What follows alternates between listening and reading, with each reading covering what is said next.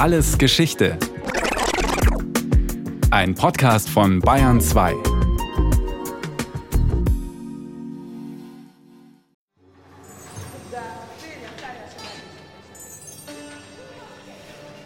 Ein Theatersaal um das Jahr 1935. Auf der Bühne wird Nora, ein Puppenheim, gespielt. Ein Stück des norwegischen Dramatikers Henrik Ibsen. Es handelt von einer Frau, die mutig mit den Regeln der Gesellschaft bricht. Sie befreit sich aus einer unglücklichen Ehe.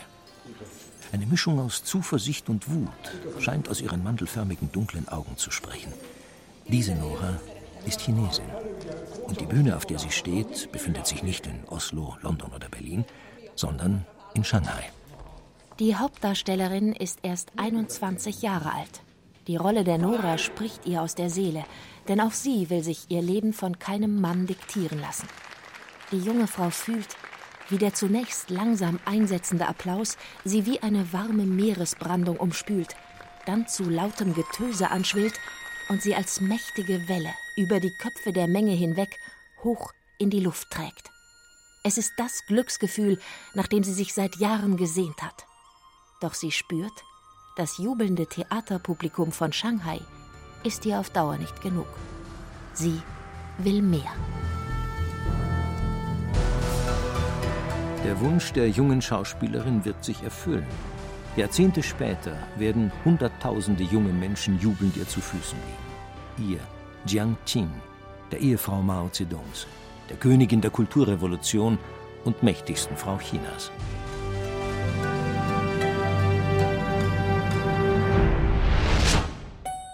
Im März des Jahres 1914 kommt Jiangqing in der Provinz Shandong zur Welt. Als kleines Kind heißt sie Shumong. Ihr Vater stellt Wagenräder her. Als Erwachsene wird Jiangqing sich erinnern, weil wir arm waren und nicht genug zu essen hatten, schlug oder beschimpfte mein Vater ständig meine Mutter. Eines Tages fasst die Mutter einen mutigen Entschluss. Sie hat genug davon, verprügelt zu werden und handelt wie Ibsens Nora. Sie verlässt ihren Ehemann. Ihre kleine Tochter nimmt sie mit. Seit im Jahr 1911 das Kaiserhaus gestürzt wurde, ist China in einer schweren Krise. Konkurrierende Kriegsherren und fremde Kolonialmächte wie Japan trachten danach, das Land der Mitte unter ihre Kontrolle zu bringen. China, so die Forderung vieler chinesischer Intellektueller, soll sich modernisieren, um den ausländischen Mächten die Stirn zu bieten. Und zu einem modernen China gehören auch mehr Rechte und mehr Bildung für Frauen. Schumangs Mutter besitzt keine Bildung. Den Lebensunterhalt für sich und ihre Tochter verdient sie als Magd bei Großgrundbesitzern. Die kleine Schumang bleibt die meiste Zeit allein. In der Schule ist sie ein Außenseiter. Die anderen Kinder machen sich über ihre schäbige Kleidung lustig, lachen sie aus, weil sie keinen Vater mehr hat. Doch Schumang kann treten, hauen und kratzen.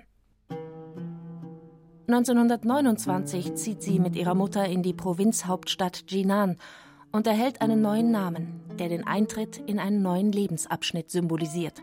Sie heißt jetzt Yunhe, Wolkenkranig. Und eines weiß sie ganz genau. Sie will berühmt werden. Reicher und schöner als alle anderen. Mit 15 Jahren wird Yunhe an der Akademie für Bühnenkunst in Jinan aufgenommen. Ihr schauspielerisches Talent ist eher mittelmäßig. Doch sie hat ein hübsches Gesicht und mit über 1,60 Meter gilt sie als groß ist aber dennoch grazil gebaut. Doch schon zwei Jahre später muss die Akademie wegen politischer Umbrüche und Geldmangel schließen. Die Kuomintang, die nationale Volkspartei Chinas, ist dabei, das Land wieder unter ihre Gewalt zu bringen. Der schärfste Gegner der Kuomintang sind die Kommunisten. Junhe weiß zu diesem Zeitpunkt von alledem noch wenig. Ich hatte keine Ahnung, was Kuomintang und kommunistische Partei bedeuteten. Ich wusste nur, dass ich mir meinen Unterhalt selbst verdienen wollte und dass ich fürs Theater schwärmte.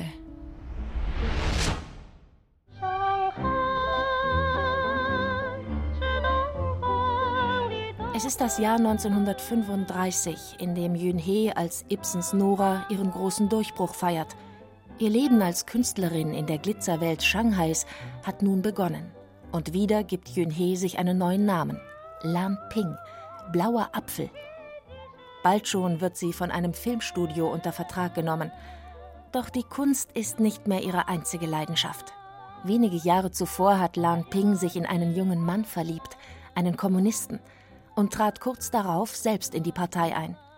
Eine riskante Entscheidung.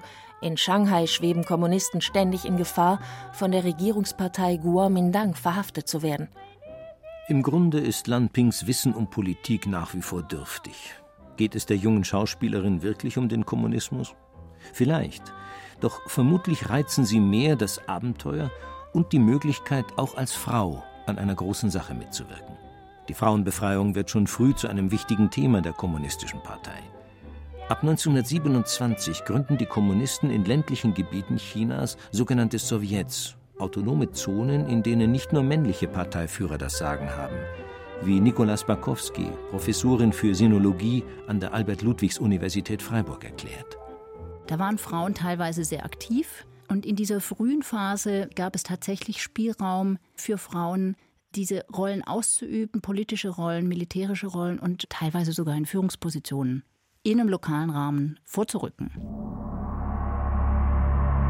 Im Juli 1937 bricht der sogenannte Zweite Chinesisch-Japanische Krieg aus.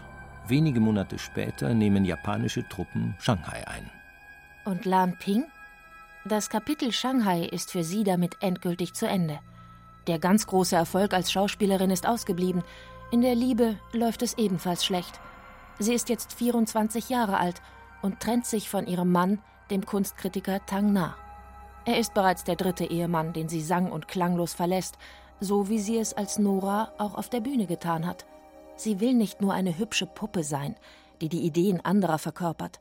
Lan Ping sucht nach einer Hauptrolle – die kein Theater oder Filmstudio ihr bieten kann, und bricht auf nach Yenan. Das von Bergen umgebene karge Yenan im Nordwesten Chinas ist eine völlig andere Welt als das glamouröse Shanghai. Die politische und militärische Basis der kommunistischen Partei hat sich vor der Übermacht der Kuomintang hierher zurückgezogen. 1937 trifft Lan Ping in Yenan ein und wird an der kommunistischen Parteischule angenommen. Ihre Haut ist weißer als die der anderen arbeitsamen Kommunistenmädchen. Statt sich wie die übrigen Frauen in ihrer plumpen Arbeiterkleidung zu verstecken, betont sie ihre schmale Taille geschickt mit einem Gürtel und schminkt sich die Lippen.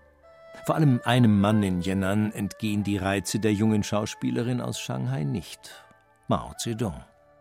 Mao hat sich zum Anführer der Kommunisten aufgeschwungen. Bei öffentlichen Veranstaltungen gelingt es Lan Ping, Mao auf sich aufmerksam zu machen. Er ist 45, sie 24 Jahre alt. Mao Zedong erlebt zum ersten Mal, wie es sich anfühlt, Hals über Kopf verliebt zu sein. Die Führungsspitze der Partei ist entsetzt. Mao ist bereits verheiratet mit der verdienten Kommunistin He Jinjen. Lan Ping dagegen ist eine Schauspielerin von zweifelhaftem Ruf, die sogar schon einmal kurzzeitig von der Kuomintang verhaftet wurde und unter Zwang dem Kommunismus abschwor. Doch Mao geht in den Sitzstreik. Er droht, wenn die Partei nicht in seine Heirat mit Lan Ping einwilligt, wird er Yan'an verlassen und in sein Heimatdorf zurückkehren. Die Revolution muss dann ohne ihn stattfinden. Die Parteiführung stimmt zähneknirschend der Heirat zu. Ein neuer Lebensabschnitt, ein neuer Name.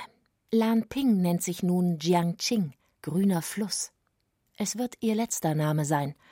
Die Parteiführung hat ihre Heirat mit Mao an eine Bedingung geknüpft.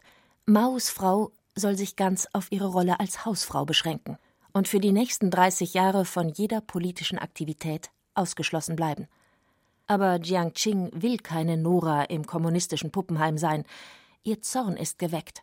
Doch noch muss sie ihn für sich behalten. 1945 kapituliert Japan im Zweiten Weltkrieg und verliert seine Macht in China. Der Kampf zwischen den Kommunisten und der Kuomintang geht weiter. Die Kommunisten siegen. Am 1. Oktober 1949 ruft Mao Zedong auf dem Platz des himmlischen Friedens in Peking die Volksrepublik China aus. Jiang Qing ist nun die Ehefrau des mächtigsten Mannes im Land. Aus der kleinen, verlachten Chumeng ist eine First Lady geworden. Ihr apartes Wollkostüm und die beigefarbene Seidenbluse entsprachen ganz westlichem Stil. Außerdem trug sie Nylonstrümpfe, in jener Zeit ein wahrer Luxus. So erinnert sich Dr. Li Chi-sui, Maos Leibarzt an seine erste Begegnung mit Jiang Qing 1952. Maos und Jiang Qings Alltag hat nicht viel mit den Idealen des Sozialismus zu tun. Sie residieren in Peking inmitten des ehemaligen kaiserlichen Parks, besitzen einen Indoor-Swimmingpool und andere Annehmlichkeiten. Doch das herrschaftliche Ambiente und Jiang Qings hoheitsvolles Auftreten trügen. Jiang Qing ist keine echte First Lady. Kaum jemand weiß, dass sie überhaupt existiert. Sie soll sich, wie bei der Heirat vereinbart, aus der Politik raushalten. Mao ist das nur recht. Schon länger hat er damit begonnen, die Macht der Frauen in der kommunistischen Partei wieder einzudämmen. Professor Nikolaus Bakowski. Was er tut, ist, dass er Frauen aus diesen allgemeinen Aktivitäten abzieht und in die Frauenbewegung kanalisiert. Das heißt, er findet, dass Frauen, wenn sie aus dem ländlichen China kommen, vor allem für die Produktion zuständig sind und wenn sie gebildet sind, Kader werden sollten, die genau diese ländlichen Frauen mobilisieren. Jiang Qing hat darauf keine Lust. Sie will Macht haben, wie ein Mann, und bestürmt Mao, ihr trotz des Verbots eine richtige politische Aufgabe anzuvertrauen. Doch Jiang Qings schwieriger Charakter steht ihrer Karriere im Weg. Wo sie ist, da gibt es Streit. Und im Grunde hat sie von Politik keine Ahnung, wie Dr. Li in seinen Memoiren erklärt. Über die Geschichte Chinas wusste sie nur wenig, über die Welt jenseits der Grenzen noch viel weniger. Statt zu lesen, sah sie sich von morgens bis abends importierte Filme aus Hongkong an. Die Filme sollten ihre Neurasthenie kurieren. Mit Neurasthenie bezeichnen die ratlosen Ärzte Jiang Qings ständige körperliche Beschwerden. Eine medizinische Ursache dafür scheint es nicht zu geben. Doch Jiang Qing verbringt fast alle Tage leidend im Bett, überzeugt davon, in Lebensgefahr zu schweben. Nebenbei tyrannisiert sie ihre Krankenschwestern, die wöchentlich ein- und ausgestellt werden. Hinter Jiang Qings eingebildeten Krankheiten steckt ein ganz anderer Kummer. Sie sehnt sich nach Aufmerksamkeit, Anerkennung und Zuwendung. Mao interessiert sich kaum noch für sie. Der große Vorsitzende kümmert sich lieber um seine sogenannte Kulturtruppe des zentralen Garnisonskorps, eine Riege von Tänzerinnen, die Maos persönlichen Harem bilden. Der große Vorsitzende ist nun bereits über 60. Er leidet unter Übergewicht und seine Zähne sind in einem miserablen Zustand. Von Körperhygiene hält er nichts. Stattdessen ist er fest davon überzeugt, dass regelmäßiger Geschlechtsverkehr mit jungen, möglichst jungfräulichen Mädchen seine Lebenskraft stärke. Normalerweise wäre jetzt für Jiang Qing der Augenblick gekommen, in dem sie sich auf Ibsens Nora besinnt, die Koffer packt und ihren Ehemann verlässt. Schon dreimal hat sie sich so aus einer Ehe befreit. Doch diesmal ist es anders. Mao ist der mächtigste Mann Chinas. Jiang Qing dagegen hat niemanden, der sie unterstützen würde, weder in der Partei noch außerhalb. Ohne Mao an ihrer Seite ist sie ein Nichts. Die Angst, er könne sie für immer verlassen, lässt Jiang Qing nicht mehr los. Doch ihre große Stunde wird bald kommen. 1958 beginnt eine verheerende Hungersnot in China. Schuld daran ist vor allem Maos verfehlte Politik. In der Partei wird Kritik gegen ihn laut. Liu Shaoqi übernimmt statt Mao das Amt des Staatspräsidenten. Mao zieht sich immer mehr zurück, doch er hat einen Plan. Was ihm vorschwebt, ist eine Kulturrevolution auf dem Gebiet der Literatur, der Geschichte, des Rechts und der Wirtschaft. Da es kaum verlässliche Quellen aus dieser Zeit gibt, sind Maos Absichten hinter der Kulturrevolution bis heute nicht ganz klar. Doch ein wichtiges Ziel ist sicherlich, sich und seinen linken Ideen wieder mehr Macht zu verschaffen. Für dieses Vorhaben braucht Mao treue Mitstreiter, die hinter ihm stehen. Dazu gehören unter anderem der Verteidigungsminister Lin Biao und Jiang Qing. Ihre völlige Abhängigkeit von Mao macht sie zu seiner loyalsten Verbündeten. Jiang Qings körperliche Beschwerden sind mit einem Mal wie weggeblasen. Sie hat jetzt eine Aufgabe, Mao braucht sie, um eine große Masse hinter sich zu versammeln. Mit Wandzeitungen, die zum Widerstand gegen die starre Bürokratie der Partei aufrufen, werden Chinas Schüler und Studenten mobilisiert. 1966 beginnt die Kulturrevolution. Die von Mao und seinen Getreuen aufgepeitschte Jugend schließt sich zu sogenannten Roten Garden zusammen, die das alte China zerstören sollen und all jene, die es verkörpern. Die ältere Generation besteht durchweg aus erwachsenen Leuten, die von den Überresten der Vergangenheit und ihren Mängeln angesteckt sind. Selbst jene, die an der Revolution teilgenommen haben, sind im Luxus versunken und kennen die Gedanken Mao Zedongs nicht. Jiang Qing hält eine Rede vor den Roten Garten. Jahrzehntelang war sie im Schatten. Nun steht sie wieder auf einer Bühne und spricht zu ihrem Publikum. Doch mit der jungen Schauspielerin Lan Ping, die mit ihren weiblichen Reizen die Zuschauer verzauberte, hat die neue Jiang Qing nichts mehr gemein. Die Haare trägt sie straff nach hinten gekämmt, große Jacke, sackartige Hosen. Jiang Qing hat es nicht mehr nötig, Männern zu gefallen. Sie ist nun eine Revolutionsführerin und sie besitzt Macht. Vor allem über jene, die noch zu wenig Lebenserfahrung haben, um die nun einsetzende Massenhysterie zu durchschauen. Hier seid ihr, die Jugend. Ihr seid in der Epoche Mao Zedongs groß geworden, frei von den Überresten des Alters, habt saubere Gehirne, seid nicht von bourgeoisen Gewohnheiten infiziert. Ihr seid einen Kopf größer als alle, die älter sind als ihr. Seid kühn, stürmt, greift an, zerstört, vernichtet. Das Wüten der Roten Garden ist fürchterlich. Was in ihren Augen bourgeois und revisionistisch ist, wird niedergemacht. Häuser werden geplündert, Geschäfte zerstört, jahrhundertealte Tempel zertrümmert. Schüler schlagen auf offener Straße ihre Lehrer und Nachbarn zusammen, treten auf sie ein, bis sie tot sind. Ich arbeite gern mit den Massen zusammen. Die Arbeit mit den Massen ist die entscheidende. Das wird Zhang Qing ein paar Jahre später in einem Interview der amerikanischen Journalistin Roxanne Whitke anvertrauen. Nach den Jahren der Demütigung hat sie ihr Ziel erreicht. Mao hat sie zur stellvertretenden Leiterin der Gruppe Kulturrevolution ernannt, in dem nur Vertreter des radikalen linken Parteiflügels versammelt sind. Es ist diese Gruppe, die nun faktisch das Land regiert. Mao selbst ist zwar das Objekt eines fanatischen Personenkultes, versteht es aber dennoch, sich geschickt im Hintergrund zu halten. Die Kulturrevolution macht Jiang Qing zur mächtigsten Frau Chinas. Parteigenossen, die sie einst belächelten oder ihrem Ehrgeiz im Weg standen, werden verhaftet, öffentlich gedemütigt, zu Tode gefoltert, in den Selbstmord getrieben. Ebenso alte Weggefährten aus ihren Shanghaier Jahren, von denen Jiang Qing fürchtet, sie könnten unangenehme Geschichten über sie ausplaudern. Die wichtigste Aufgabe innerhalb der Kulturrevolution besteht für die ehemalige Schauspielerin Jiang Qing darin, die Kulturwelt in Maos Sinne zu reformieren. Chinas Theater beglücken ihr Publikum von nun an ausschließlich mit Modellopern und Balletten, die dem naiven Erfindungsgeist von Madame Mao entsprungen sind, platte Propagandamärchen, die den Sozialismus feiern. Traditionelle Peking-Opern oder gar ausländische Dramen oder Filme sind in China nicht mehr zu sehen.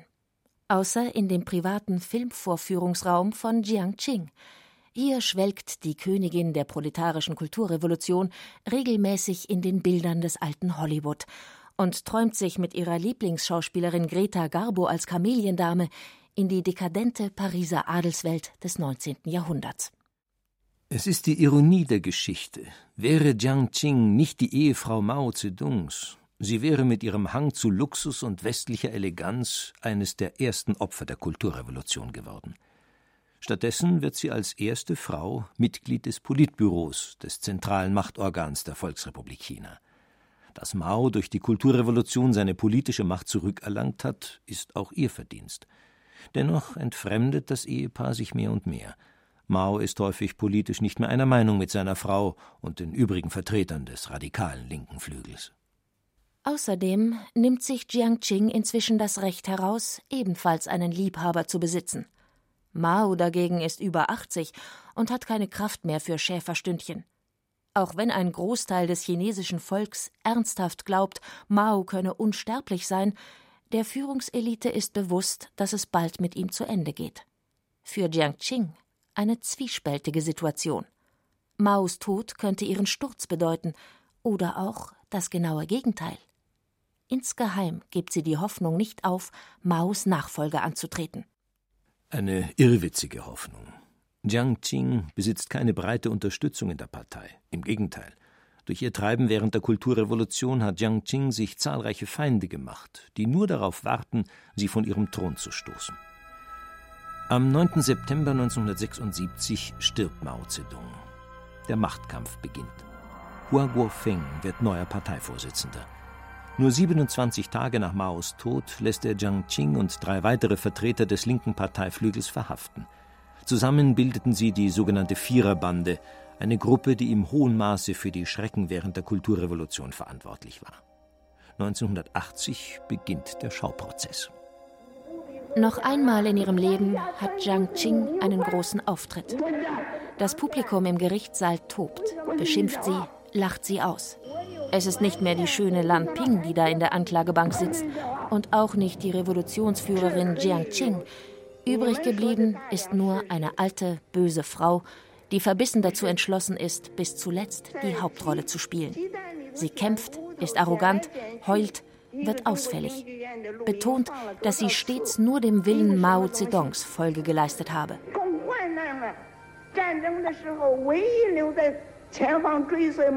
Die Anklagepunkte gegen Jiang Qing und die übrigen Mitglieder der Viererbande lauten unter anderem Verfolgung und Ermordung verdienter Parteimitglieder und Staatsdiener, Komplott zur Eroberung der politischen Macht.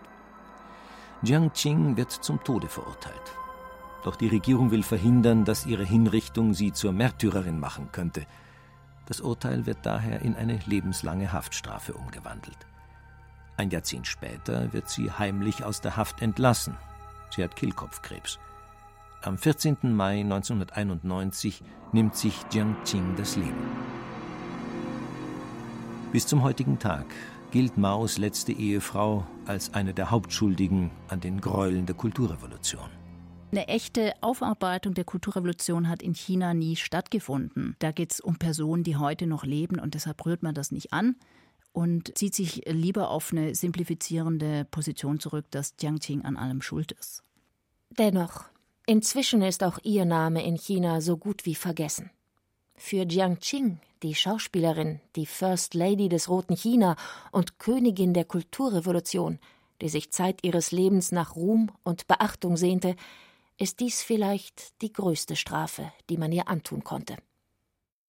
Das war Alles Geschichte, History von Radio Wissen aus der Staffel Kommunistisches China, diesmal mit der Folge Madame Mao von Isabella Acucci.